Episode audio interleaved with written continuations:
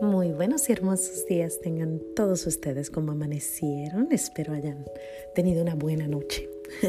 Yo no crean que tanto. Mi chiquita estuvo irritadita, así que ando un poquito desvelada, pero bueno, vamos agradeciéndole a Dios porque ya despertamos. Gracias y alabanzas te doy, gran Señor, y alabo tu gran poder que con el alma en el cuerpo nos dejaste amanecer. Así te pido, Dios mío, por tu caridad de amor nos dejes anochecer en gracia y servicio tuyo sin ofenderte. Amén. Hoy es martes, martes de santos, martes de nuestro angelito. Eh, y quiero hablar ahora de frases de los santos. Ya ven que seguido o casi diario me da señalitas de, de qué hablar y ayer era muy claro que quería que habláramos de, de esas frases de los santos. Hay muchísimas frases, hay increíble cantidad de, frases de tantos y tantos santos que han pasado antes de nosotros. Ahora escogí las más básicas, las que a mí me han ayudado en lo mínimo. Ya un día tendremos un podcast de las fuertes, de esas que te hacen pensar doble lo que estás haciendo o triple, porque hay unas frases muy fuertes allá afuera. Pero hoy les tengo frasecitas hermosas que que creo que, que nos hacen reflexionar. Unas están un poquito fuertes, pero no tan fuertes como las que las tengo preparadas para el futuro. bueno, la primera empezamos con San Martín Caballero, que es mi patrono. Él dice una frase muy simple, pero si la analizamos muy hermosa, dice, soy un soldado de Cristo. Soy un soldado de Cristo. ¿Y qué hace el soldado? Pues le sirve al rey o le sirve al presidente, ¿no? O al, al que está, al jefe. Y lo defiende, lo defiende a capa y espada, lo defiende sin miedo, lo defiende delante de todos y con todo. Una frase simple pero muy fuerte, o sea, es, te toma mucho hacer eso. Soy un soldado de Cristo. Wow. Segunda, esta me recuerda a mi hermana, a mi hermana Rayito. No les he hablado mucho de ella, me la estoy reservando porque tiene mucho que contar, tengo mucho que contarles de ella, una gran, gran, gran persona. Pero ella cuando era chiquita y yo éramos muy gulas, éramos gorditas. Bueno, yo sigo siendo, ella cambió su idea. y está bien, así nos tocó, pues así lo hacemos, ¿no? Pero ella, esta frase dice, controla tu apetito antes de que te controle a ti. Y ella controló su apetito, después se hizo nutrióloga, es una muchacha esbelta que si tú la ves jamás creerías, pero no solamente controló su apetito de la boca, o sea, ella controla muchas cosas de ella porque pudo controlar su apetito. Y yo la admiro muchísimo, ella sabe, es, es una persona que me da muchísimos consejos y,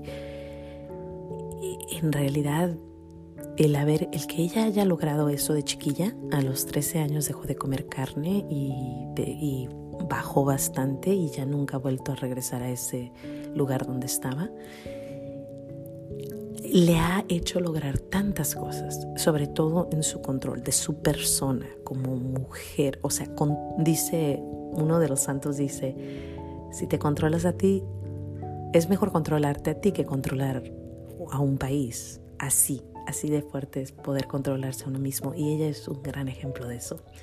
Así que pues Controla tu apetito antes de que te controle a ti. Y por apetito podemos decir tus pasiones, tus corajes, tu ira, tu rabia, tu orgullo. Controla tu orgullo antes de que te controle a ti. Controla tu, tu coraje antes de que te controle a ti.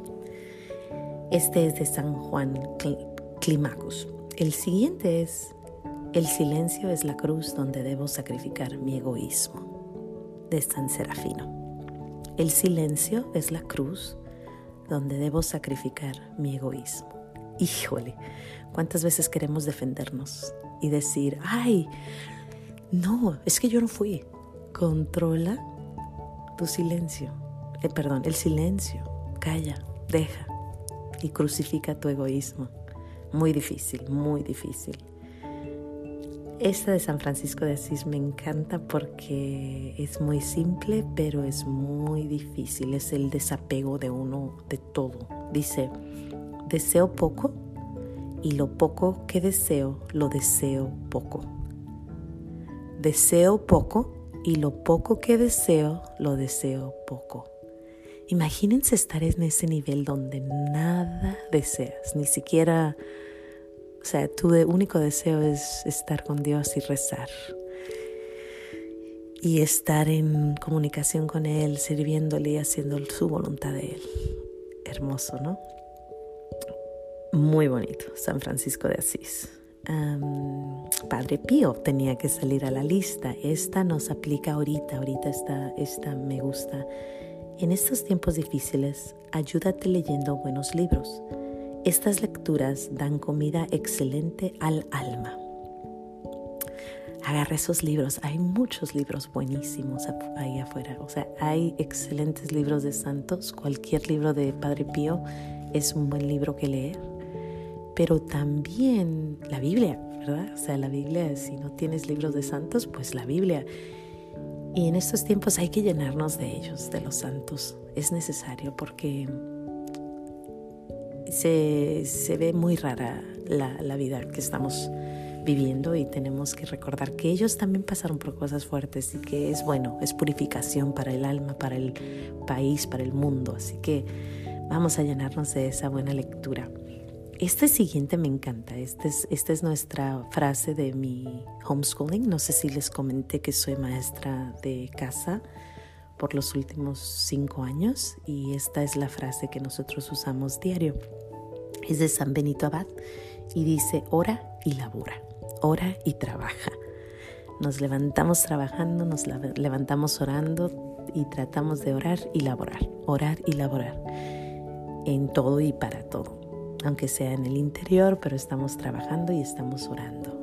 Todo el día somos trabajadores para Cristo. La que sigue dice, encuentra a Dios en todo de San Ignacio de Loyola. Esta me gusta porque me recuerda un poquito a los pequeños regalos de Dios. Encuentra a Dios en todo, en el sacatito de tu casa. Si te sientas y lo ves, verás que ningún sacatito es igual. Todos son distintos. Unos son más verdecitos, otros más cafecitos, unos largos, otros chiquitos, otros aplastados, otros paraditos. Todo. Encontramos a Dios en todo porque Dios hace. En tu árbol de limón, si ves las hojas, cada hoja es distinta. Diosito está en todo y puso su mano en todo. Preciosa, preciosa frase. Encuentra a Dios en todo. Wow, esta siguiente me encanta. Es de San Raimundo. Dice, la ley de Dios es perfecta. Seguir la ley de Dios nos va a dar más libertad. Es más fácil vivir una vida siguiendo su ley que vivir la vida de las leyes del mundo. Les doy un ejemplo. Honrarás a tu padre y a tu madre. Cuando uno honra a su padre y a su madre, entonces no los hacemos sufrir a ellos. Ni nosotros sufrimos, ni la gente es nuestro alrededor. Pero si uno de tus hermanos o, tú ah, deshonras a tu padre o a tu madre, ellos sufren, tus hermanos sufren, nosotros sufrimos, todos sufren. Y es, seguimos la ley del mundo y hay consecuencias fuertes. Pero si seguimos la ley de Dios, es más fácil. Por eso dice, la ley de Dios es perfecta.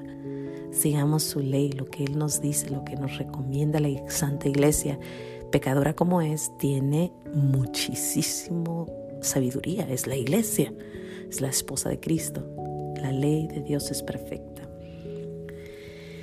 Siguiente, considera tu pasado como nada y di como David, ahora empiezo a amar a Dios. Considera tu pasado como nada y di como David, ahora empiezo a amar a Dios. Qué belleza, San Francisco de Sales. Buen santo, muy buen libros. Eh, doctor de la iglesia, buenísimo. Eh, la siguiente, creo que... Ah, perdón. La siguiente es, el silencio hace bien al alma de Santa Teresita el Niño Jesús. El silencio hace bien al alma. Esa fue mi frase cuando yo estaba haciendo el año del silencio. Hermosa, hermosa frase. Y bueno, para cerrar con broche de oro, esta es la 11, pero tenía que cerrar. Este es también Teresita del Niño Jesús. Y dice, cree que yo seré tu verdadera hermana pequeña por toda la eternidad. Oh, esa me encanta porque la Teresita ya nos está hablando de, cuando estemos en el cielo, ¿no? hermosa su frase. Cree que yo seré tu hermana pequeña por toda la eternidad. Yo le digo, pequeña Teresita, si tú vas a estar allá arriba, arriba, pero luego me contesta ella, de edad, Mayra, de edad. y le digo, ah, sí, ¿verdad? Tan chula la Teresita porque tiene sus 24 añitos, una gran santa, hermosa, un día hablaré de ella también. Pues sin más que decirles frases hermosas de nuestros santos, vamos a darle gracias a Dios por nuestros santos, vamos a darle gracias a Dios por esas frases que nos hacen pensar y mil gracias a todos ustedes. Les digo que llegamos a los 600 personas, 600 y más, ¿eh? que han dicho gracias a Dios en este su pequeño podcast. Mil gracias, gracias porque este es de Dios, esto es para Dios, para dar gracias por todos los hermosos regalos que nos da cada, cada día. Que Dios me los bendiga. No se les olvide decir gracias y nos vemos mañana, si Dios quiere, en este su programa, Los Pequeños Regalos de Dios.